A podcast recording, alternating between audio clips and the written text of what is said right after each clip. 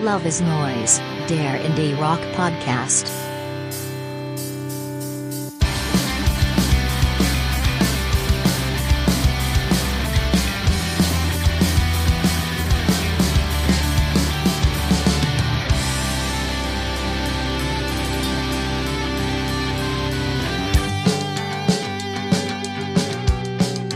Hallo und herzlich willkommen zur 26. Folge von Love is Noise, dem Indie-Rock-Podcast.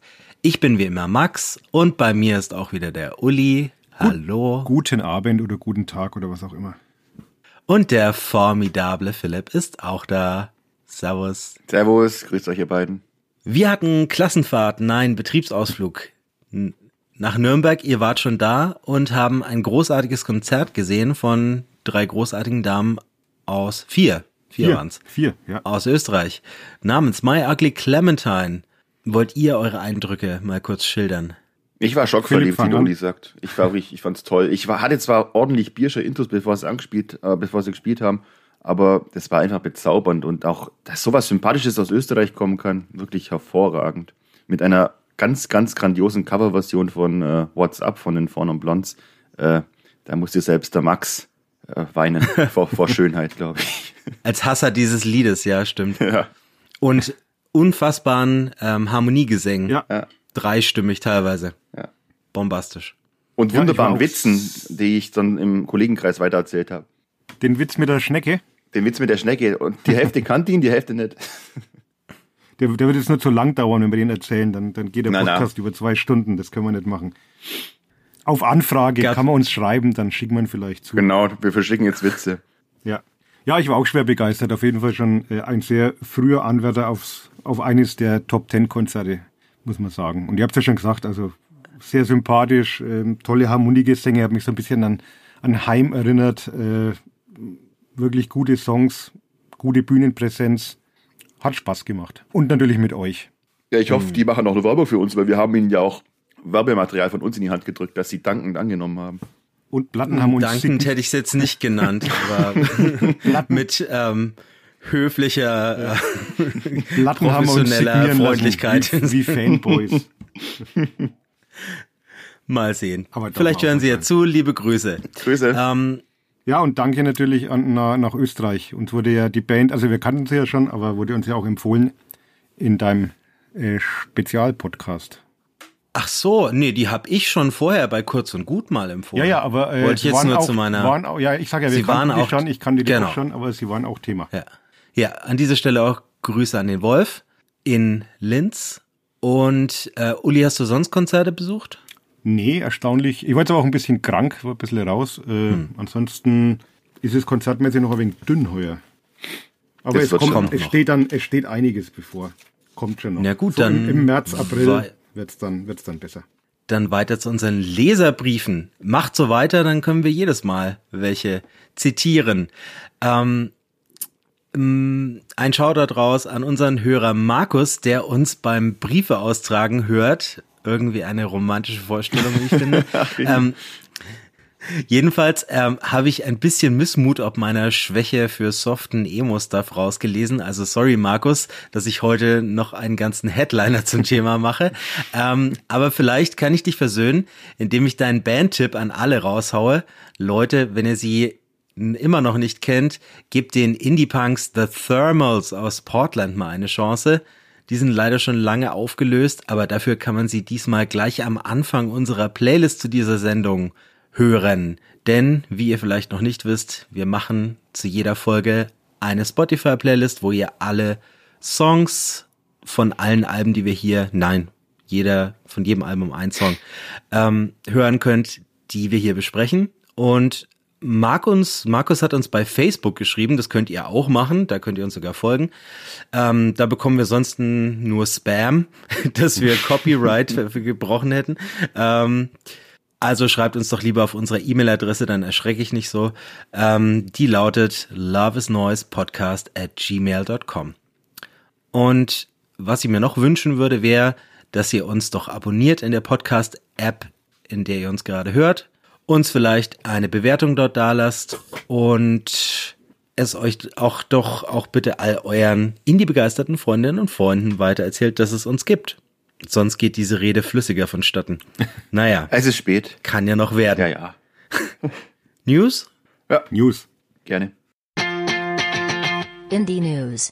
Ketka dankten der Academy. Liam Gallagher kommentierte die Nominierung von Oasis für die Rock'n'Roll Hall of Fame mit folgenden Worten. Fuck the Rock'n'Roll Hall of Fame. It's full of bumperclards und all a load of bollocks. Und dann noch den sehr coolen Satz, I don't need some wank award by some geriatric in a cowboy hat. also bisschen Anti-Amerikanismus auch noch untergemischt. Ähm, Noel oder wie Liam sagt, The Little Fella ähm, würde wahrscheinlich hingehen, weil er es liebe, mit Celebrities abzuhängen. Des Weiteren machte Liam auch öffentlich, dass Noel ein hochdotiertes Angebot für eine 30 Jahre Definitely Maybe Tour abgelehnt habe, das Liams Management ihm unterbreitet hätte und somit rückt die Reunion weiter in die Ferne und scheint dennoch nur eine Frage der Zeit zu sein. Ganz sicher, ja. Ganz sicher. Aber es ist immerhin die zweitcharmanteste äh, Absage für die Hall of Fame seit 2006. Da war nämlich die Sex Pistols äh, vorgesehen und äh, die haben abgelehnt mit der Begründung, neben ihnen siehe der Rock'n'Roll samt dieser beknackten Hall of Fame eben nur aus wie ein Pissfleck. Bollocks. Alles Bollocks. Naja, so weit so gewohnt von den Gallaghers. Ähm, unser zweiter Beef des Monats hingegen, der könnte nicht putziger sein. Jay Maskis von Dinosaur Jr. promotet ja derzeit sein aktuelles Soloalbum What Do We Do Now und beschwerte sich im How Long Gone Podcast, dass es in seiner Heimatstadt Amherst, Massachusetts kein einziges gutes Restaurant gebe. Er sei viel rumgekommen und das Essen daheim sei so ziemlich das schlechteste überhaupt. Das konnte die Stadt Amherst natürlich nicht auf sich sitzen lassen und startete die Take a Dino Out to Dinner Aktion. Lokale Restaurantgänger können sich nun bei der Stadtverwaltung Spielzeugdinosaurier abholen und sie gemeinsam mit ihrem Essen in einem lokalen Restaurant ablichten. Wenn man Dinosaur Jr. und Jay Meskis im dazugehörigen Insta-Post dann taggt, kann man wöchentlich einen Essensgutschein in Höhe von 50 Dollar gewinnen. So geht Trolling, würde ich sagen. Wunderbar. Äh, außerdem habe ich vor 15 Jahren tatsächlich mal in Amherst Burger gegessen, als ich ein Jahr in Massachusetts gelebt habe und kann nichts Schlechtes berichten. Wenn ich, das, wenn ich das richtig verstanden habe, hat er auch irgendwas gegen, gegen Cordon Bleu Pizza einzuwenden, was ich überhaupt nicht verstehen kann. äh, Der feuchte Traum von Uli. Best of both worlds. Also. Ich finde es aber auch, aber verrückt, wenn ich mir Jay so anschaue, wie er seit 40 Jahren aussieht, wäre ich nie auf die Idee gekommen, dass er wirklich gutes Essen in guten Restaurants schätzt. Aber andererseits musste ich auch gleich spontan an den zweiten Song von Green Mind denken. Uli, du weißt es bestimmt auswendig, wie er heißt, oder? Den zweiten Song? Ja. Oh Gott, nee. Welcher Puke and Cry heißt er. ich habe jetzt eher an Feel the Pain gedacht. das war aber nicht Green Mind, ja. Nein, das war natürlich nicht Green Mind. Aber vom, vom äh, Inhalt her hätte es auch gepasst. Mich wundert es eh, er ist doch so ein, so ein Marketingstratege, Jay, dass er noch keine eigene, eigene Dinosaur-Pizza rausgebracht hat oder so. Gibt es ja. ja. wirklich alles von Dinosaur Junior, vom Snowboard über, über äh, was war da noch letztes Mal? Weiß es nicht mehr. Auf jeden Fall hat er sehr obskure Sachen am Start. Oder so ein ähm, Hummerfangkäfig, denn sein, wie ich auch gelesen habe in dem ähm, Artikel, Lobster, sind ja. äh, Lobster Rolls sein ja. Lieblingsessen. Naja. Zurück zur Musik. 2023 war unbestreitbar das Jahr von Boy Genius, aber es sieht alles danach aus, dass sich die Damen nun erstmal wieder ihren Solokarrieren zuwenden. We're going away for the foreseeable future teilten sie über ihr Management mit, bevor sie wenige Tage später noch bei den Grammys abräumten. Best Rock Performance und Best Rock Song gab es für Not Strong Enough und außerdem Best Alternative Music Album for The Record. Damit setzten sie sich, wie wir sicherlich uns einig sind, hochverdient, unter anderem gegen Schwergewichte wie die Foo Fighters, die Rolling Stones und Metallica durch. Paramore holten sich derweil für This Is Why die Trophäen für das beste Rockalbum und die beste Alternative Music Performance für den Titelsong. Glückwunsch an all die Damen. Jawohl. Wobei man natürlich darüber streiten kann, ob Not Strong Enough jetzt wirklich der beste Rocksong ist, weil es ja doch eher eine Ballade ist. Aber gut, was weiß ich. Was wissen die Grammys schon von Musik? was Rock ist, das wussten mal die Kings of Leon, Die sind jetzt zurück und ich kann spätestens nach ihrem gähnend langweiligen letzten Album When You See Yourself vor drei Jahren nicht behaupten, dass mich diese Nachricht mit Vorfreude auf Can We Please Have Fun erfüllt hätte, das am 10. Mai erscheinen wird. Und das änderte sich allerdings mit der Single Mustang, die nicht nur mit einem saucoolen Video, sondern auch mit, ich würde jetzt sagen, ihrem frischesten Sound mindestens seit Because of the Times glänzt ich höre zwischen dem schrägen Gejangle in den Strophen und dem ziemlich mitreißenden Refrain fast die Idols raus. Aber es ist ja auch Idols Monat in unserem Hause. Was meint denn ihr, besonders du als Überfan, Philipp? Äh, ja, ich würde auch sagen, wie du, bester Song seit 16 Jahren in der Bandgeschichte. Auf angenehmste Art Oldschool. Endlich mal wieder, endlich mal wieder das Zeug, das den Kings seit langem abgeht, nämlich Dynamik und ja, dramatischer Südstaaten-Swagger. Äh, war schwer beeindruckt. Guter Song und geiles Video. Ja, also schließe ich mich an. Äh, überraschend roh und kratzbürstig. Dieser leicht hysterische Gesang, dann so ein bisschen psychedelisch angehaucht. Also ein, ein sehr unerwartetes Lebenszeichen einer Band, die ich sogar schon viel früher für mich abgehakt habe. Ich glaube, es war 2013, als Mechanical Bull rauskam. Da haben sie mich dann eigentlich schon verloren. Die letzten Platten habe ich mir dann gar nicht mehr wirklich angehört. Aber wenn das äh, der Gradmesser ist fürs neue Album, sollte man sich mal wieder anhören. Immer noch rocken können auch Pearl Jam, wie das so simple wie effektive Dark Matter, der Vorbote ihres gleichnamigen Albums unter Beweis stellt, das dann am 19. April folgt und den positiven Ersteindruck nur mit einem Cover beeinträchtigt, das man eher bei einem New Metal Album Anfang der 2000er verortet hätte. Ich bin ja kein ausgewiesener Fan oder Grunger im Allgemeinen, ähm, weshalb euer Expertenurteil natürlich schwerer wiegt und ich mich dem jetzt hier proaktiv beuge. Was meint ihr zu Uli, Dark du. Matter? Ja, ja finde es ziemlich oldschool-mäßig, schönes Brett, gute Riffs, guter Gesang. Aber mir fehlt so ein bisschen der zündende Refrain. Also es, es poltert so schön vor sich hin, kann man gut weghören, aber ist jetzt für mich noch nicht der beste Pearl Jam Song seit 20 Jahren oder so. Ich habe mir notiert, Mal schauen, was äh, da noch kommt. Ich habe mir solider, straighter Rocker und dass Mike McCready jedenfalls öfters äh, How Soon Is Now gehört hat, denn diese äh, ja, Tremolo-Gitarre von Johnny Marr hatte da auch gut verinnerlicht. Mhm. Johnny Marr hätte ich jetzt nicht mit Pearl Jam in Verbindung gebracht. Ja, hörst dir mal nochmal an. Äh, außerdem, was maßt du dir an, äh, Worte über Johnny Marr zu verlieren? How Soon Is Now ist das einzige Lied, das ich von denen richtig gut finde. Mhm. Kenne aber auch naja. nicht so viele. Ganze fünf Jahre sind seit Vampire Weekends letztem Album Father of the Bride vergangen. Am 5. April wird diese Durststrecke nun mit dem Erscheinen von Only God Was Above Us enden und mindestens einer der beiden Vorab-Singles lässt erahnen, dass sich das Warten gelohnt hat.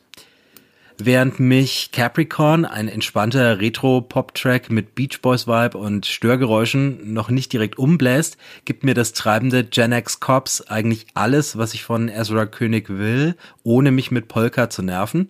Äh, Pixies Gitarren treffen da auf Twee-Vibes in der Strophe, dann kommen noch Klavier und Chöre und ein Refrain, der sich gewaschen hat. Ist bei mir schon mal für meine Songs des Jahres vorgemerkt tatsächlich. Und ich höre sogar starke Anleihen an die Beatles raus und auch Beatleshaftes Studiogespiele.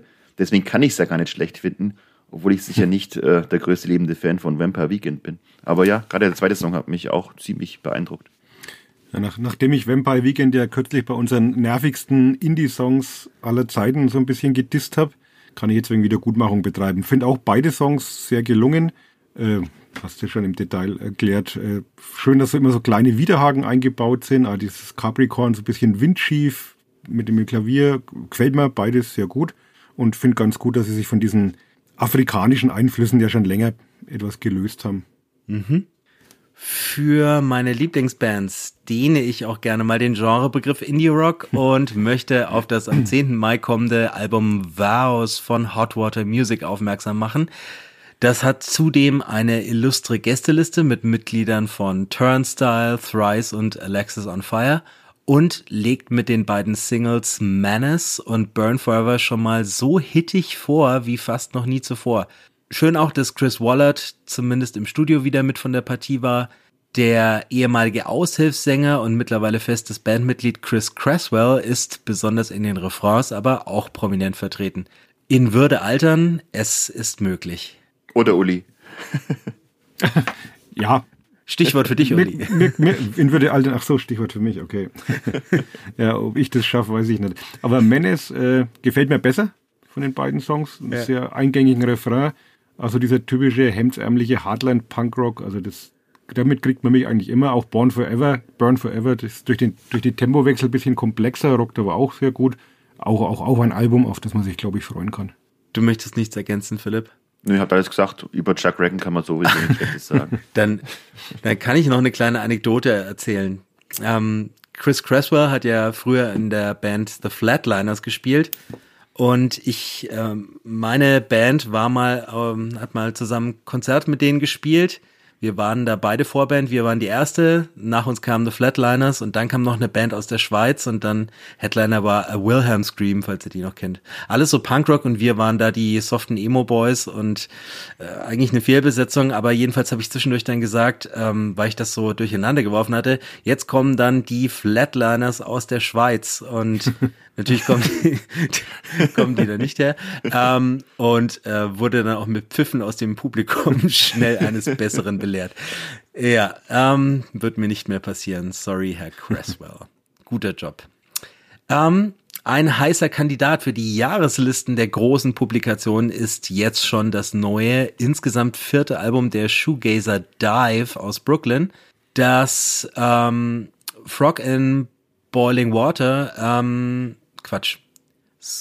Ja, Frog in Boiling Water heißen wird und am 24. Mai erscheint. Und dem Sound der Single Brown Paperback nach ahne ich schon, dass Uli es lieben und Philipp es zum Gähnen finden wird. oh, wir Dann lasse jetzt Philipp so den Vortritt.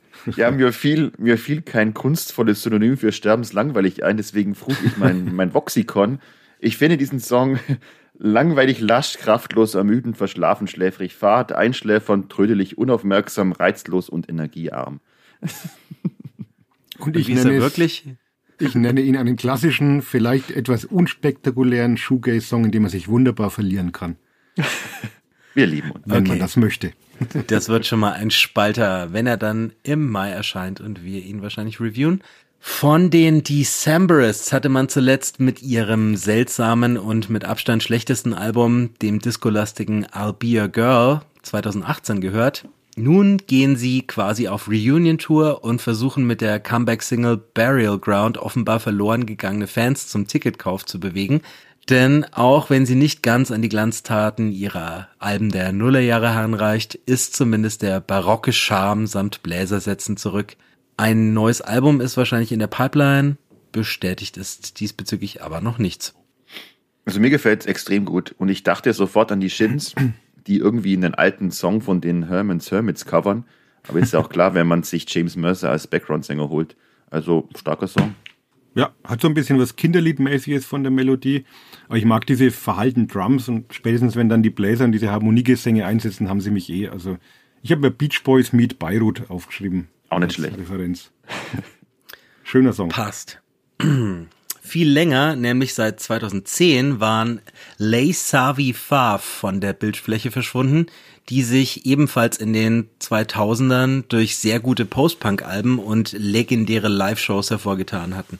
Der leicht durchgeknallte Sänger Tim Harrington hat in der Zwischenzeit Kinderbücher und Kinderlieder geschrieben, während Gitarrist Seth Jabur und Bassist Sid Butler in der Hausband von Late Night Comedian Seth Meyers spielen. Und wie aus dem Nichts gibt es nun am 10. Mai ein neues Album namens We und zwei sehr gelungene neue Songs. Das treibende Legendary Trippers klingt ganz nach alten Glanzzeiten, während sie sich auf dem schleppenden Noise-Pop-Stück Guzzle Blood neue Klangwelten erschließen. Welcome back, sage ich, und muss fragen, kanntet ihr die überhaupt? Ich nicht, Natürlich. muss ich sagen. Live, ich, live gesehen, live Ach, gesehen okay. und Let's Stay Friends, Root for Ruin, sensationelle ja. Alben gewesen damals. Dito. Und die hatten ja schon immer so was leicht Hysterisches in der Musik. Also eigentlich waren es fast so ein bisschen die, die Wegbereiter für, für Idols oder Viagra Boys, was ja in eine ähnliche Richtung geht. Und der, ich habe jetzt nur einen Song gehört von den beiden, den Legendary Tippers. Finde ich, kommt auch wieder angenehm schräg daher, rockt gut. Haut mich aber jetzt auch noch nicht so hundertprozentig vom Hocker. Also wenn man es jetzt den, mit den alten Glanztaten vergleichen möchte. So eine Band, die völlig die an mir vorbeiging. Obwohl der Sänger ja eigentlich prädestiniert ist, dass ich ihn gern habe, so wie der aussieht und rumfuchtelt. Ähm, was hat der damals bei deinem Live-Auftritt so veranstaltet? Uli? Das Schlimme ist, dass ich mich nicht daran erinnern kann. ich muss dann selber nachschauen, ich, weil ich dachte, die habe ich doch schon live gesehen. Ich habe auch die Eintrittskarte da, also ich habe sie live gesehen. Aber irgendwie, ich glaube, es war gut. die besten okay. Konzerte. Woran das jetzt liegt, dass ich mich nicht daran erinnern kann, das lassen wir mal dahingestellt.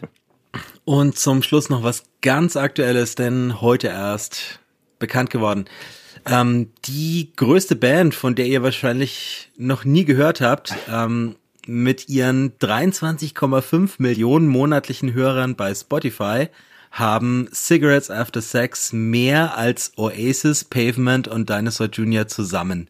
Und das mit einer Mischung aus Slowcore und Shoegaze, die dank der Säuselstimme von Greg Gonzalez wirklich guten Melodien ähm, wohl schon unzählige Schäferstündchen Bescheid haben dürfte und selbst bei TikTok zu funktionieren scheint. Erst Mitte Juli kommt dann ihr drittes Album Access. Ähm, der Vorgeschmack Tejano Blue verspricht aber schon mal more of the same wie bisher und das finde ich eigentlich ganz gut. Ja, es ist halt dieser, dieser bandtypische melancholische Dream-Pop-Sound. Irgendwie hat man aber das Gefühl, die spielen denselben Song immer wieder. Also es ist immer wunderschön, ja. mit diesen Perlengitarren und diesem verhuschten Gesang. Man kann sich da richtig schön rein, habe ich den Vergleich schon mal gebracht, reinlegen wie ein Federbett, ich glaube schon. aber ein, zwei Mal, ja. Ähm, zum Chillen nach einem anstrengenden Tag ist das, glaube ich, schon ganz gut. Ja, ich habe damit aber meine Probleme, wie ihr wisst, aber ja. tut, tut auch nicht weh. Aber warum sie so populär sind, entzieht sich ein bisschen meiner Verstehe ich auch nicht. Das ist vielleicht so der Kuschelrock der Generation Alpha, keine Ahnung. Was wollen wir alte Männer da beurteilen? Keine Ahnung, mir gefällt's. Und jetzt weiter zu den Album-Reviews des Februar. Indie Album Reviews. Wir starten mit vielleicht dem Indie-Ereignis des Jahres, und es ist bei den, wie bei den großen Namen eigentlich immer Philips Ehre. Starte mal lieber. Ja gut, dann reiten wir erstmal ganz kurz durch die Diskografie der Idols. Ähm, Brutalism war brutal. Joy as an Act of Resistance war parolenlastiger Post-Punk Powerpop mit einer Sogwirkung und einem hohen Suchtfaktor. Äh, zählt sicherlich auch für mich zu den wichtigsten britischen Alben der letzten zehn Jahre. Mit Ultra Mono begann dann die selbstgewählte Dekonstruktion zusammen mit einem textlichen Humorabbau. Das wurde auf Crawler konsequent fortgesetzt und machte zumindest mir nicht mehr allzu viel Freude. Jetzt also Tank, das fünfte Album in sieben Jahren. Und da kommt sogar Freudenfreude oder Freudenfreude auf, zumindest als Wortschöpfung von Joe Talbot im Robo-Hip-Hop-haften Song Pop, Pop, Pop. Ja, Hip-Hop. Äh, Tank zeigt mehr als alle anderen Idols-Alben, äh, wo das Herz dieser Band schlägt, nämlich in der Beats- und Rhythmusfraktion von Drummer äh, John Beavers, Bassist Adam Devonshire und Gitarrist oder Zweitgitarrist Lee Kiernan. Ähm, zumal Bandleader Mark Bowen seine Gitarre jetzt hier nicht mehr übermäßig beansprucht. Tolbert hingegen ist vom heiseren An- und Rausbrüller, dem irgendwie noch die Schlagadern halten, obwohl sie kurz vor Platzen sind, zu einem echten Sänger geworden der seine Stimme äh, richtig schön austarieren kann, mal sanft, mal heavy und mal affektiert bis an die Grenze zur Parodie von einem Crooner. Musikalisch geht man weiter recht äh, radikal auf dem Weg der Verweigerung und Häutung und Experimente, um möglichst weg, weg vom all dem zu kommen, was noch irgendwie klassischer Postpunk wäre, ohne dabei ganz an Tanzbarkeit zu verlieren. Im Gegenteil, manchmal sogar noch extrem tanzbar. Die Idols als ja, wütendes Produkt des Brexit sind natürlich per se ein Segen und politische Songs wie äh, oder Hymnen wie Danny Nedelko sind Songs für die Ewigkeit. Allerdings sucht man auf diesem Album echte und echt starke Refrains äh, ziemlich vergebens. Den verweigert man sich auch bewusst, was einerseits sehr cool ist. Andererseits, äh, wie umwerfend wäre Grace geworden, auch abseits des echt lustigen KI-Carpert Yellow-Video von Coldplay-Video, wenn nach der Strophe eine echte Punk-Explosion kommen würde. Aber stattdessen pulsiert das Stück einfach weiter, wohlwissend, dass man eigentlich jederzeit die Fähigkeit zum Gefühlsausbruch hätte.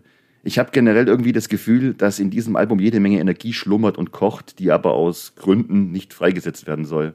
Von Gift Horse über Roy bis hin zu Dancer oder Gratitude, das sind alles hochinteressante Stücke, die mitunter auch richtig gut prügeln, aber denen irgendwie der künstlerische Anspruch wichtiger zu sein scheint als äh, das Funkensprühen. Tolbert bezeichnet Tank ja als das Liebesliederalbum oder Liebesalbum, was ich immer ein wenig abgedroschen finde, weil die Liebe eben als äh, kleinsten gemeinsamen Nenner zum zentralen Motiv zu machen. Ich glaube eher, die Idols wollen zu einer Art-Rock-Band werden, was jetzt nicht überrascht, wenn man sich äh, Nigel Godric als Produzenten dazu holt. Man sollte aber nie vergessen, dass die Idols in ihrem Kern immer noch eine Straßenköterband sind, also dem Wesen nach anti-intellektuell. Und das ist dann so, wie wenn die Kassierer zu Radiohead werden wollen. Also verdammt interessant. Und trotz vieler Ja-Aber-Momente packt mich Tank mehr als die beiden Vorgängeralben. Die Songs, bei denen ich noch skeptisch bin, wie zum Beispiel der Gospel oder Holland Oates, können noch wachsen. Und vielleicht sehen wir uns dann im Jahrestop 10 auch wieder. Äh, wären auch mir mehr Wutausbrüche lieber gewesen. Äh, klar, die beherrschen sie einfach so gut, aber andererseits muss ich Idols auch ihre künstlerische Weiterentwicklung zugestehen, die wie ein ernsthaftes Anliegen und mitnichten nach Sellout klingt. Und auch wenn Tank ihr bisher ruhigstes Album ist, wirkt es anders als Crawler aus einem Guss und knüpft damit eher an das von vielen ungeliebte, von mir aber gefeierte Ultra Mono an. Die Aggression brodelt permanent in den Andeutungen der Geräuschkulisse, die Mark Bowen und Lee Kiernan mit ihren Effektgeräten heraufbeschwören, auch wenn sie sich leider nur selten die Bahn bricht. Ähm, Adam Devonshires Bass wird so zum zentralen Instrument der Platte, hält er doch die Songs zusammen. Und Drummer John Beavis hat sich ganz offensichtlich bei Alex Leonard von Protomate abgeguckt, wie man auch ruhigen Post-Punk mit Spannung anreichert, oder er lässt gleich die von Kenny Beats produzierten Drum Machines ran. Doch der Elefant im Raum, ja, der mit der Zahnlücke, bleibt der ewig charismatische Joe Talbot, der mittlerweile fast alles kann. Nur an einer einzigen Stelle, wenn sich die Band im Refrain von Roy ganz auf seine hohen Töne verlässt, statt dem Hörer die erwartete Katharsis zu bescheren, werden seine Limitierungen als Sänger offensichtlich. Ähm, Idols bleiben dennoch zu Recht die Post-Punk-Superstars unserer Zeit. Mein Chef wollte schon die ganze Zeit mit mir über das neue Idols-Album reden bei unseren oh ja, täglichen Call Calls. Und äh, heute haben wir es tatsächlich mal geschafft, heute früh. Und er findet, dass das eine großartige Platte ist. Und da er auch diesen Podcast hört, werde ich jetzt den Teufel tun und ihm widersprechen. Äh, anders als bei ihm hat es bei mir allerdings schon ein paar Hördurchläufe gebraucht, bis sich so dieser spezielle Reiz dieser ja, angeblichen Liebesplatte erschlossen hat die jetzt wenig überraschend, du hast schon gesagt, erneut kein neues Joyous, Joyous an Act of Resistance oder Brutalism geworden ist und wohl auch nicht sein sollte. Dafür finde ich, hat die Band an Reife gewonnen, die Lust an der Entschleunigung entdeckt und ihren ursprünglichen Post-Punk verorteten Soundkosmos um etliche Facetten erweitert. Und es gibt wirklich etliche Highlights. Also Gift Horse als klassisch knurriger Idol-Song, das von blechernen Beats getragene Pop-Pop-Pop, Roy mit seinen Sixties-Gitarren und dem sehnsuchtvollen Gesang, das intime und fast schon radiohodeske Gospel, das eruptive Dancer in dem Talbot tapfer gegen einen Background-Chor anbellt oder auch die hypnotische Pseudoballade Grace. Ich finde, dieses Album ist von vorne bis hinten große Kunst. Und auf dem Kuschelrock-Sampler wird man diese Art von Liebesliedern eher nicht finden. Aber wer Frauen beim ersten Date in die Trinkhalle einlädt, zum Valentinstag gern schwarze Lilien verschenkt und Deeps Road für eine romantische Komödie hält, darf zum Küchentisch Quickie auch guten Gewissens Tank auflegen. Wunderbar. Ähm, ich hoffe, wir haben keine HörerInnen aus Hamm. Mussten sie doch letztes Mal in Ulis The Smile Review schon einen heftigen Seitenhieb einstecken. Ähm, der Umstand, eine der größten nationalen Indie-Bands der Gegenwart zu beheimaten, sollte sie das eigentlich milde lächelnd wegstecken lassen. Doch leider, liebe Hammer- und Hammenserinnen, muss ich weiter draufhauen. Giant Rooks sind mit ihrem zweiten Album How Have You Been zu den Gregor Samsas des deutschen Indie geworden.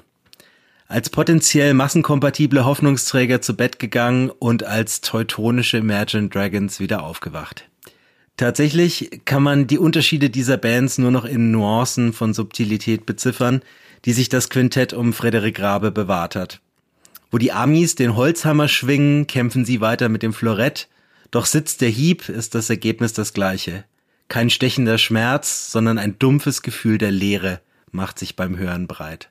Selbstverständlich kam diese unheilvolle Metamorphose nicht so unerwartet wie bei Kafka.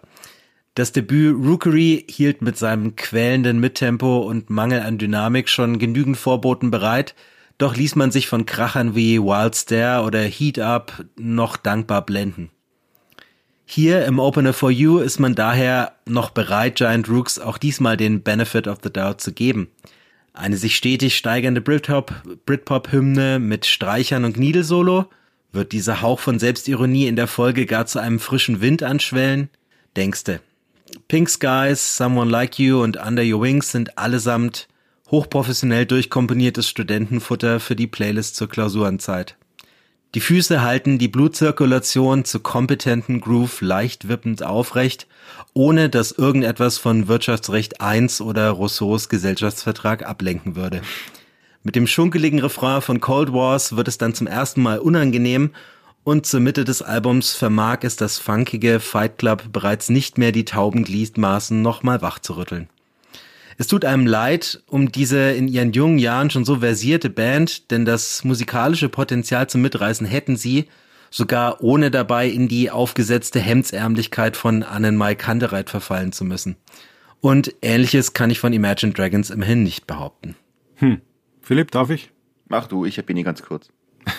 Also es, es, tut mir ein bisschen leid, weil ich Menschen kenne, die diese Band äh, sehr mögen und vor allem auch von ihren Live-Qualitäten schwärmen. Also die Konzerte, das müssen so äh, regelrechte Messen sein.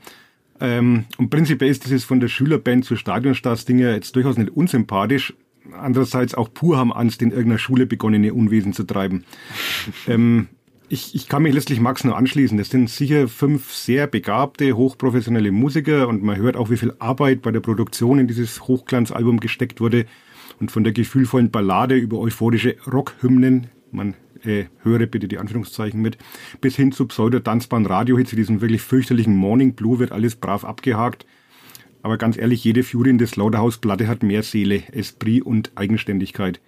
Ich habe mir dieses wirklich quälend lange, wie von einer künstlichen Intelligenz eingespielte Album auf einer Autofahrt mit der Familie angehört. Der Opener for You ging noch so okay, aber drei, vier Songs später schaut mich da meine Lebensteilzeit Abschnittsgefährtin an und fragt, wieso besprecht ihr in einem Indie-Rock-Podcast eigentlich so langweilige Popmusik? Und ich glaube, mehr muss man dazu gar nicht mehr sagen. Sorry an alle Giant Rooks-Fans in meinem Freundeskreis, aber das ist eigentlich Musik für Menschen, die duftstofffreies Sensitiv-Duschgel benutzen, alkoholfreies, angewärmtes Radler trinken und Döner mit alles, aber ohne Scharf bestellen. ja, dieser, dieser monotone Gesang verstärkt das Desinteresse, das sich aus Eigeninteresse beim Durchhören, beim halblebigen Durchhören dieses Albums entwickelt habe. Leider schafft es keiner vor diesen 14 Songs für mich über das Niveau von einer guten Schülerband und ich würde hier, wenn ich hier nicht die Titelliste vor mir hätte, hätte ich auch wirklich äh, Probleme, diese Lieder überhaupt irgendwie so auseinanderzuhalten. Ich will diesen Jungs nichts Schlechtes, wie wir alle, zumal sie ja gute Typen zu sein scheinen und gute Musiker. Doch um es mit Homer J. Simpson zu sagen, das war ganz nett, aber nicht toll. War denn unser letztes Album von einer gewissen Hypeband toll, Uli? Aber hallo, wir sind bei The Last Dinner Party und Prelude to Ecstasy. Dass The Last Dinner Party kurz nach ihrer Gründung von einer Pandemie ausgebremst wurden, das mag zunächst zwar frustrierend gewesen sein, aber vermutlich wäre die Band ohne die prägenden Erfahrungen von Lockdowns, Kontaktbeschränkungen, Isolation und latenter Zukunftsangst nicht das, was sie heute ist. Nämlich fünf junge Londonerinnen, die ihre Existenz mit jeder Phase ihres Körpers spüren wollen und das Leben mit barocken Pomp, operettenhafter Theatralik und queerer Romantik feiern. Prelude Ecstasy ist der opulent orchestrierte Soundtrack zum letzten Abendmahl, aber bitte mit Rotwein vom Bio-Winzer, veganen Häppchen, viktorianischen Fairtrade-Kleidern aus der Vintage-Boutique und Jane Austen als Ehrengast. Die alles überstrahlende Sehnsuchtsode Nothing Matters ist der ABBA-Song, den man sich auf dem Comeback-Album der Schweren gewünscht hätte. Selten klang das F-Wort so bezaubernd wie hier. Auch von Kate Bush, Florence and the Machine, äh, Susie and the Banshees, Queen und den Dresden Dolls dürften die für all der erstaunlich virtuosen und versierten Musikerinnen, die ohne Albumrelease schon mal für die Stones eröffnen durften und von der BBC als hoffnungsvollste Newcomer für das Jahr 2024 gepriesen wurden, schon gehört haben.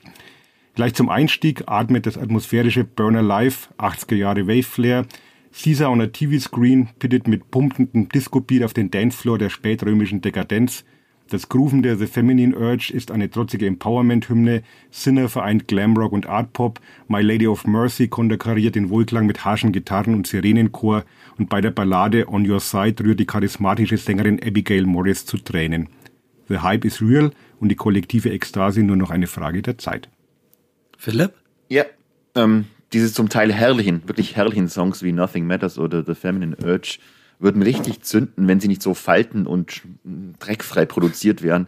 Trotzdem ist das alles einigermaßen unwiderstehlich, allein schon ja wegen des wirklich wilden und unerschrockenen Stilmixes, Uli, du hast gesagt, und des, der, der schmerzfreien Affinität zu fettem Pomp. Ja, ich weiß, das kann man so oder so sehen. Weil während ich das hier richtig geil finde, verachte ich auf der anderen Seite Bands wie Männerskin, die den gleichen Durchkurve für den Scheiß machen, nur eben mit Poser-Pop-Rock. Allerdings, The Last Dinner Party schreiben ganz einfach die viel, viel besseren Songs. Und äh, ich habe schon mal gesagt, dass ich immer noch jedem Hype geglaubt habe. Ich bin mir nicht sicher, ob das zweite oder dritte Album dieser Band noch relevant sein wird, aber für den Moment ist Prelude to Ecstasy verdammt unterhaltsam und richtig kurzweilig. Hm, anders als manche Kritiker bin ich eigentlich weniger skeptisch, wenn eine Band schon mit ihrem Debüt formvollendet um die Ecke kommt, Major-Label-Vertrag, Rolling Stone Support und Awards inklusive. Was mich allerdings von Jubelstürmen abhält, ist, dass The Last Dinner Partys perfekt durchkomponierte und konzipierte Musik auf mich seltsam steril wirkt. Auch könnte ich mich fragen, ob ich eine verwässerte Mischung aus düsterer Florence and the Machine Theatralik, dem kompositorischen Wahnwitz von Black Country New Road und der Stimmgymnastik vom ersten Marina and the Diamonds Album brauche, wenn ich das alles anderswo auch in Reinform und ohne Aberpathos bekomme. Dieses beileibe kein schlechtes und auch nur des riesigen Hypes wegen ein für mich enttäuschendes Album, aber auf einer emotionalen Ebene bleibt The Last Dinner Party für mich eher kaltes Buffet. Du wirst dich irgendwann genauso rechtfertigen wie für deine Boy Genius Kritik. In dem Fall tatsächlich nicht, glaube ich. Ähm, Wir hören uns im Dezember wieder. Ja. Okay. Ähm, vielleicht ist von den nächsten Alben eher was in meiner Top 10. Wir sind im, bei unserem Teilsegment kurz und gut, wo wir noch ein paar Platten, die uns diesen Monat gefallen haben, erwähnen wollen. Ich beginne mit ähm, Madi Diaz und ihrem Album Weird Faith gut Ding will manchmal extra Weile haben, muss sich Madi Diaz gedacht haben, als der Anruf ihres Managers kam. 16 Jahre nach ihrem Debüt und erfolglosem Pendeln zwischen Los Angeles und Nashville wollte einer der größten Popstars der Gegenwart sie als Tour-Support. Tatsächlich gefielen die Stadionshows mit Harry Styles, der 37-jährigen Singer-Songwriterin, so gut, dass sie gleich bei seiner Backing-Band einstieg.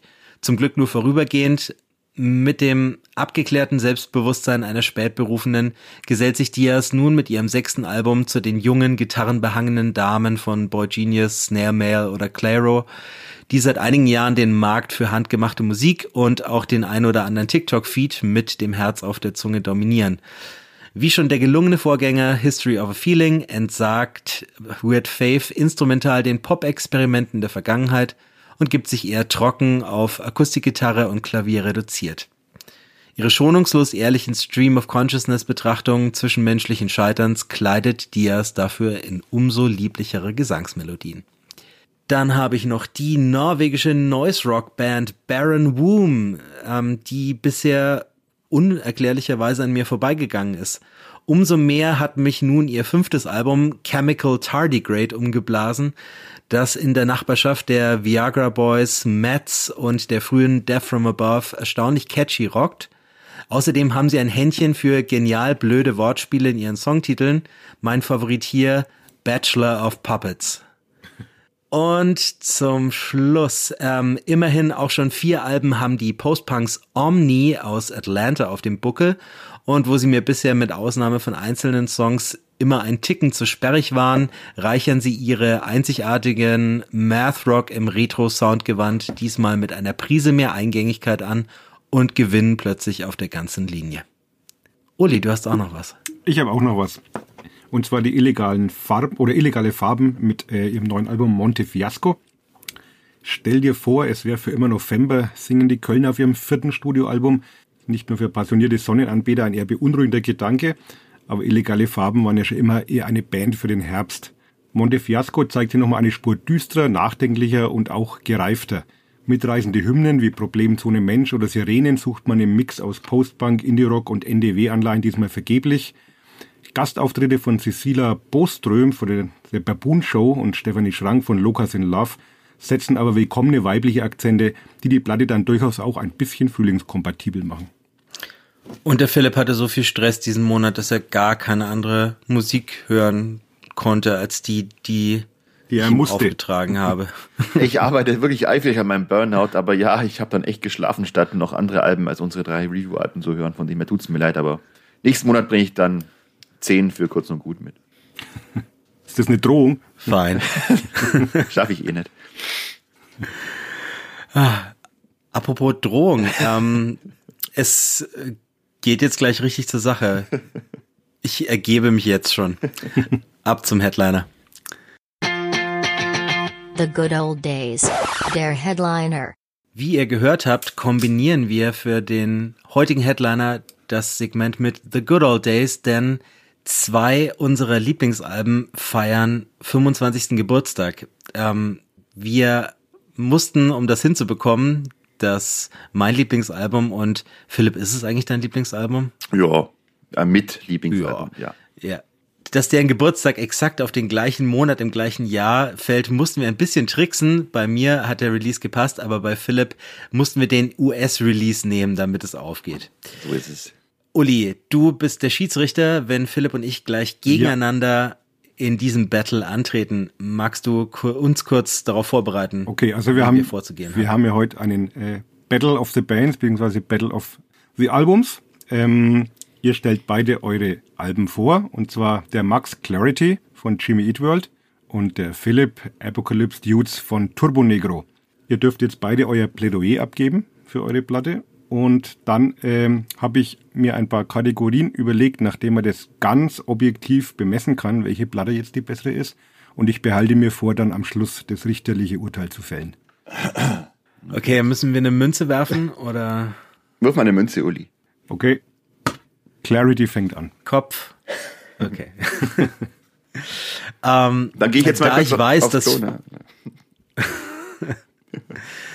Da ich weiß, dass Philipp seit fast einem Monat an seiner Streitschrift feilt und sein ganzer Stress nur auf diesen Moment jetzt hier zurückgeht, ist es relativ zwecklos mit Argumenten die Überlegenheit meines Lieblingsalbums gegenüber seinem darzulegen. Es zu hören reicht völlig aus auch wenn dies ein ernsthafter Aufruf an euch, werte Hörerinnen und Hörer, war, Clarity von Jimmy Eat World im nächsten ruhigen Moment, der sich euch bietet, aufzulegen, muss ich natürlich trotzdem versuchen, an dieser Stelle meinen ähm, Seemann zu stehen. Zwinker Philipp. ähm, Jimmy Eat World aus Mesa, Arizona sind das krasseste Gegenteil zu Turbo Negro, das man sich vorstellen kann. Kein Make-up, keine Outfits, keine billigen Gimmicks, mit denen sie einen Mangel an Eigenständigkeit kaschieren müssten. Einfach vier graue Mäuse, die weder Sex noch Gefahr ausstrahlen und dies doch mühelos durch die Schönheit und Tiefgründigkeit ihrer Musik kompensieren, die auf Clarity selbst im Kontext des Sounds der Band völlig einzigartig ist. Wo andere ihren Sound komplett aus dem Glam und Punk and Roll überlegenerer Vordenker zusammenrühren, nutzten sie die nach ihrem kommerziell erfolglosen Debüt scheinbar letzte Möglichkeit, ein Album mit Major-Label-Debüt aufzunehmen und schufen die instrumental ambitionierteste Musik, der man jemals das Label Emo aufgedrückt hat. Ich entdeckte die Band erst zwei Jahre nach dem Release, als sie bei einem Live-Auftritt in der Viva 2 Show Schlegel übernehmen sie den wütenden Post-Hardcore-Ausreißer Your New Aesthetic auspackten und meine 15-jährige Mind war blown. Ich hörte Clarity mit seinen fast 70 Minuten Spielzeit das nächste Jahr über fast täglich und wechselte monatlich mein Lieblingslied, was vom durchgehend hohen Niveau dieser Songs zeugt. Ich war euphorisiert und zu Tode betrübt und fand für jede Gefühlsnuance einen Anknüpfungspunkt. Dann musste ich für den Englisch-Leistungskurs ein Referat über John Irvings Roman A Prayer for Owen Meany halten und als ich mich dem dramatischen Finale näherte, hatte ich plötzlich das intensivste Déjà-vu meines Lebens. Ich kannte die Zeilen noch bevor ich sie las, denn Jim Atkins hatte sie in den Closer Goodbye Sky Harbor eingewoben. Es stand somit fest, meine Liebe zu diesem Album war Schicksal und Vorhersehung zugleich und ist bis zum heutigen Tag nicht erkaltet. Just Watch the Fireworks heißt ein epischer Song in der Mitte des Albums und umreißt meine Gefühle beim Hören treffend. Begeisterung, Andacht, Ehrfurcht, Transzendenz, Glück. Außerdem macht es mir mehr Spaß, Feuerwerk anzusehen, als es mir in den Anus zu stecken. Womit wir bei dir wären, Philipp. Also Max, drei Fragen für den Anfang. Are you ready for some darkness? Are you ready to be punished? Are you ready for some good old pain? Denn dieses Duell ist von vornherein zunächst mal sehr unfair, vor allem für der Uli als Ringrichter. Denn Apocalypse Dudes gegen Clarity ist ungefähr genauso wie Rocky Balboa gegen René Weller. Beide Alben haben zwar 13 Songs, doch bei aller Liebe für Jimmy Eat World, ihr Meisterwerk ist für mich Bleed American und Clarity ist zwar ein sehr gutes Album mit einigen brillanten Songs, aber eben kein 13 Songs, von denen dich jeder einzelne K.O. schlägt. und die vor allem derart stilprägend, eindringlich und nachhaltig waren, dass sie eine ganze internationale Bewegung mobilisiert haben, die viel mehr ist als nur ein schnöder Fanclub. Das sage ich als Präsident eines von über 2000 Chaptern der Turbo-Jugend. An dieser Stelle Grüße an meine Denim Demons und Dominas in Illerberg. Ich sage es aber auch als ein Mensch, der mit Herbert Stender in seinem Schlemmereck auf St. Pauli noch zu seinen Lebzeiten ein Papier und ein paar Korn gezischt hat. Aber von vorn. Als ich noch ein Kind war, wusste ich, dass Rock'n'Roll einen ganz bestimmten Klang hat. Meine frühesten Erinnerungen an diese Musik sind meinem Vater und meinem älteren Bruder geschuldet, ihren Schallplatten oder den Mixtapes im Auto auf Urlaubsreisen. Daher wusste ich mit 12, 13, 14 genau, wie Rockmusik klingen muss. Entweder wie Hank Williams, der von Jambalaya jodelt, oder wie Paul McCartney, der brüllt, dass Sgt. Pepper der Band das Spielen beigebracht hat, oder wie Freddie und Bowie, die unter Druck stehen, oder wie Bruce Dickinson, der mir befiehlt, meine Tochter zum Schlachter zu bringen. Doch ich glaube, ich gehe jetzt auch mal auf Klo. ähm, bis du dann bei Turbonego angekommen bist, bin ich zurück, ja? Ja, doch dann, aus der Asche dieses goldenen Zeitalters der Verwirrung, tauchten sechs Typen oder Rekruten in Jeansstoff aus. Und sie nannten sich die Apocalypse Dudes. Was nach diesem mystisch bedeutungsschwangeren geflüsterten Intro dann kommt, ist der schiere, hochgradig lüsterne, gottverdammte Punk'n'Roll-Wahnsinn, verpackt in 13 Songs, die zur analen Revolution aufladen. Es sind 13 Songs für die Ewigkeit. Apocalypse Dudes ist nach Sgt. Peppers und Elephant das dritte Album meines Lebens, das ich für makellos halte. All Killer, No Filler. Denn was Hank von Helvete, Happy Tom, Palpot Pamparius, Rune Bellion, Chris Summers und vor allem der damals neue Leadgitarrist äh, Euroboy hier schufen, ist nicht nur wie vielbeschworene perfekte Symbiose aus Underground und Mainstream. Übrigens, Fun Fact, Thema Symbiose. Äh, diese ikonische sechsköpfige Schlange auf dem Cover ist übrigens die Turbonegrosierung äh, der siebenköpfigen Schlange der Symbionese Liberation Army, äh, dem US-Pendant zur RAF in den 70ern. Die Musik der Dudes zu beschreiben, naja, äh, hm, sie ist äh, ja die Perfektion der Arschkobra. Sie ist hart, rifflastig, bisweilen schon fast gothic und dummig, wenn sie nicht so verdammt schnell und eingängig und ja, kinetisch wäre. Poppiger Classic Rock der 70er, eine Prise New Wave of British Heavy Metal, natürlich auch skandinavischer Schwarzmetall, Protopunk von den Stooges verbinden sich hier zu einer einmaligen soundtechnischen Melange, als würden sich Motorhead, nee, als würden Motorhead versuchen, die Backstreet Boys zu sein, nur mit noch mehr Homoerotik und Hedonismus und Heroin. Ähm, ich habe meine Turbojugend selber nach Adjektiven gefragt, die ihnen einfallen, wenn sie Apocalypse Dudes hören und die haben antwortet, äh, wild, frei, hart, sexy, hart, geil, eskalativ, ausflippen, Analverkehr und Alkohol ja, es ist eine unumstößliche Tatsache, dass auf diesem Album alles Ohrwürmer sind und zwar diese Ohrwürmer richtig schweinisch sind. Es hat aber alles so viel Herz und Denim und Darkness und Penis und Liebeskugeln im Hinten.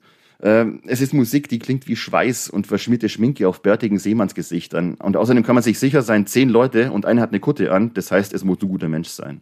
Ja, und ich habe dieses, die, äh, dieses Album, glaube ich, fünf oder sechs Mal, unter anderem auch die amerikanische Pressung mit einem relativ schmucklosen, irgendwie nazimäßigen Cover. Auch das Kokettieren wie diese Nazi-Symbolik gehört, ebenso wie dieses radikale Provozieren der heimatlichen norwegischen Black-Metal-Szene, die bekannt ist wie Homophobie, äh, zu Turbo Negro, die sich ja mal Nazi-Penis nennen wollten und Hitler für einen Bad, Bad Mongo halten. Ja, und sie kokettieren das auf die politisch denkbar unkorrekteste Weise. Äh, eine geschminkte, irrsinnige Transschlägertruppe, die einem Tom of Finland Comic entsprungen ist, Feuer mit Feuer bekämpfend. Und so wurde eben der Death Punk geboren. All das macht Turbo Negro oder machte Turbo Negro zu einer Band, die man echt noch für gefährlich halten konnte. Und all das machte sie einfach noch geiler. Und Jerry Burfrey hat einmal gemeint, dass Apocalypse Dudes vermutlich das wichtigste europäische Album ever sei. Dem würde ich zustimmen mit der Ergänzung seit 1970 dass die Mitglieder der Turbojugend äh, Analverkehr für ein Adjektiv halten, sagt eigentlich schon alles über ihre Zukunft. Analverkehrt, also, analverkehrt. Ach so, okay, gut, ich nehme es zurück. Ich nehme es zurück. Ja, äh, ich muss noch zum Ende sagen, das Nachspiel, ne? Weil nach Apocalypse Dudes erfolgt ja dann die Auflösung, hängst vor dem Heroin ab. Nee, ne? nee, nee, nee, nee, jetzt ist mal gut ja, hier. Also, ja. Es gibt da noch ein Nachspiel, aber. Hört eh niemand mehr zu. Ja, ja.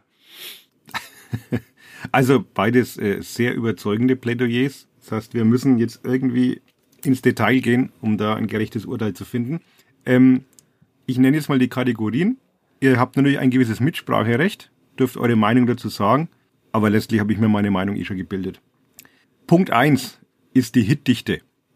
Das sehe ich ähm, bei Jimmy Eat World mindestens fünf potenzielle Hits. Also Hits natürlich jetzt nicht in in Form von, von Charts-Erfolgen, sondern einfach äh, Klassikerqualität, sage ich mal. Und da hätte ich mit Lucky Denver Mint, A Sunday, Blister, Crush und For Me, This Is Heaven fünf Songs gefunden, Bei Turbo Negro würde ich The Age of Vampirius, Get It On, Are You Ready for Some Darkness und Prince of the Radio diesen Status zubilligen. Rodeo.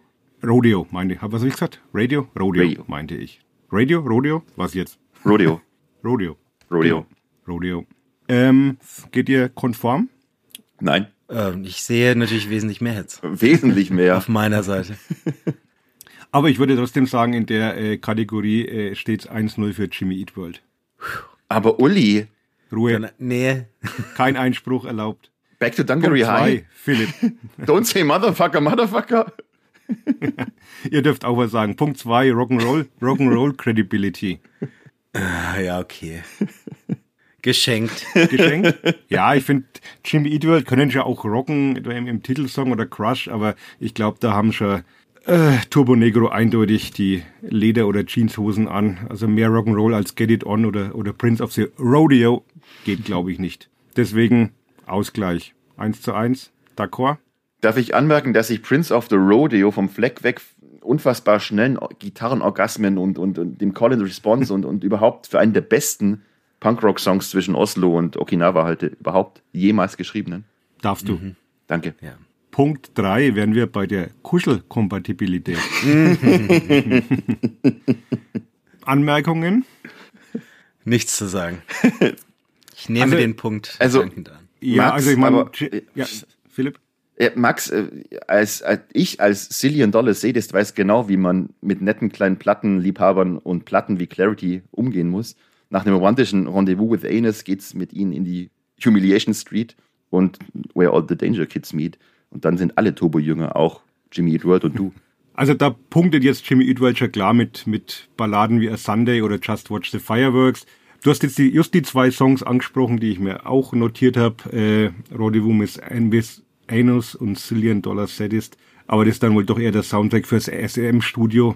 Insofern würde ich mal 2 zu 1 für Jimmy Eat World sagen, wenn ihr einverstanden seid. Nein. Nächster Klar. Punkt. Schimpfwortrate. Sage ich eigentlich nur, don't, don't say Motherfucker, Motherfucker, oder? Mehr muss man nicht sagen.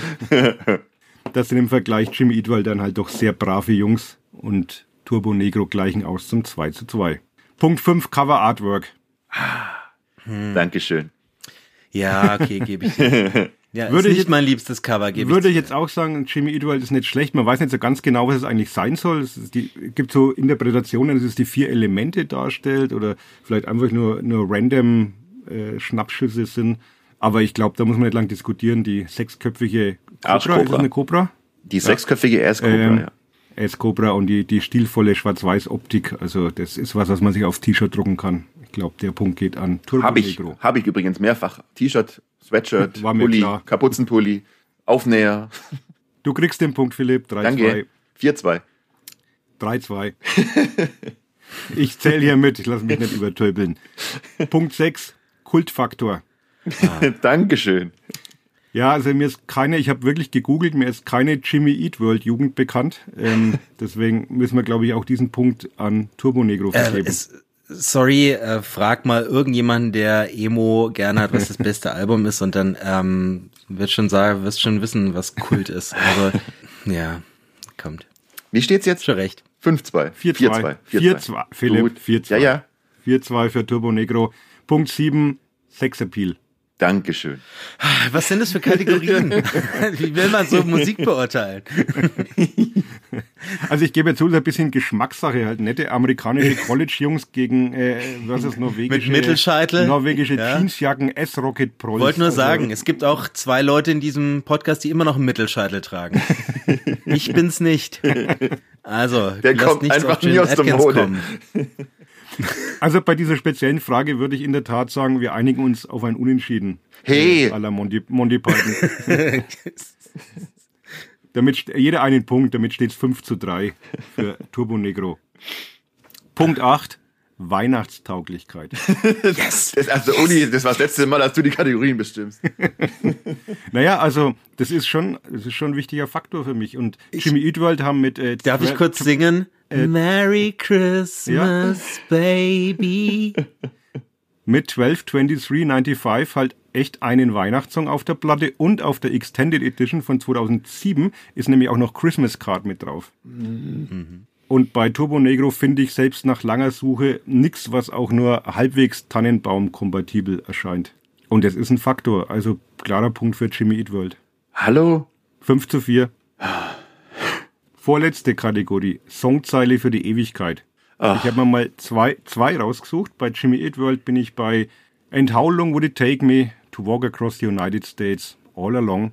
Wer das mal mitgesungen hat im Konzert, glaube ich, vergisst es nie mehr. Bei Turbo Negro, You Got Nothing to Lose, Pamparius, Gonna Bake a Motherfucking Pizza Tonight. okay. Auch da tue ich mich echt schwer und äh, schlage ganz diplomatisch ein Unentschieden vor, wenn ihr mhm. mir recht gebt. Wenn's, wie, wie steht's jetzt nochmal? Äh, mit dem Unentschieden steht 6 zu 5 für ähm, Turbo Negro. Aha. Und wir haben noch eine Kategorie. Ja. Okay. Jetzt kommt's. Okay. Das sind Karohemden, oder? Die schönsten Karohemden? Nein, das ist so banal. Punkt 10. Ganz simpel. Irgendwas muss es ja entscheiden. Value for Money. Beide Platten, 13 Songs. Philipp hat schon angedeutet. Korrekt. Jimmy Eat World 64 Minuten 22, Turbo Negro yes. 47 Minuten 31. Das heißt, dieser Punkt geht an Jimmy Eat World. Und damit haben wir einen Gleichstand von 6 zu 6. Okay, und jetzt ins Elfmeterschießen. Okay. Und jetzt bin ich der Schiedsrichter beim Elfmeterschießen. Oh. Oberste Gericht entscheidet. Ich habe hier dein Mitgliedsausweis in der Hand, gell? Echt schwierig, weil zwei absolute Genre-Klassiker, braucht man nicht drüber reden. Ähm, auch wenn es noch mein zweitliebstes Album der Band ist, äh, hat mir dann beim Wiederhören aber dann doch Clarity ein bisschen mehr Gänsehaut verursacht. Aber die apokalyptischen Dudes äh, haben natürlich auch absolut ihre Daseinsberechtigung. Aber ich gebe meine Stimme dann doch. Wie du es schon befürchtet hast, Philipp, du kennst mich. Im Herzen bin ich halt doch ein kleiner Emo. Moment, hörst du das? Junge. Das war dein ja, Ausweis von der Turbo-Jugend. Hiermit, Ulrich. Hab gedacht, du zündest die S-Rocket gerade. Hiermit verbanne ich dich aus Trockau und aus der Turbo-Jugend Trockau und werde vors Welt-Turbo-Jugend-Strafgericht ziehen. Es gibt bestimmt ein Rückspiel. Wann hat Bleed American sein Jubiläum? Und äh, na gut, dann das haut sein. Dann gewinne ich auch, Mensch. Nee, also ich habe nicht gewonnen, ja, doch, ich habe gewonnen. Ähm, ja, richtige Entscheidung, Uli, auf jeden Fall. Wie immer bin ich schwer enttäuscht von euch beiden. Aber ihr werdet es irgendwann schon noch lernen. Nächsten Monat vielleicht. Hm. Aber vorher die Alben des März. Future Noise die Plattenveröffentlichung bis Ende März. Am 1. diesen Freitag geht's gleich los mit Liam Gallagher, John Squire. Mit Liam Gallagher, John Squire. Außerdem Everything Everything mit Mountainhead, die Kaiser Chiefs mit Kaiser Chiefs Easy Eighth Album, Mannequin Pussy, I Got Heaven und ebenfalls Durchstarter des letzten Jahres Yard Act mit Where's My Utopia des vorletzten Jahres. Ich weiß schon gar nicht mehr. Vorletztes Ähm, 8.3. Kim Gordon, The Collective. The Jesus and Mary Chain, Glasgow Ice. The Libertines, All Quiet on the Eastern Esplanade. Dann ein kleiner Sprung zum 22. März. Ähm, die Sängerin von Big Thief, Adrian Lenker, hat ihr Soloalbum Bright Future am Start. Dann gibt's auch noch die guten alten Elbow mit Audio Vertigo das neue Gossip-Album Real Power und Waxahachie mit Tiger's Blood und am 29.03. folgen dann noch Ride mit Interplay. Und bevor wir uns verabschieden, noch ein bisschen Bandwerbung. Die Marshall Twins, von denen mindestens einer auch diesen Podcast hört, haben vor über 20 Jahren im Bayerischen Wald mit ihrer Band Atomic, kennst du Uli? Ja, natürlich. Haben eine, wir unserem Festival schon gespielt. ja, eine deutsche Indie-Institution gegründet, die nach so langer Zeit und Supports für alle von Paul Weller bis zu den Baby Shambles leider immer noch zu wenige Leute kennen.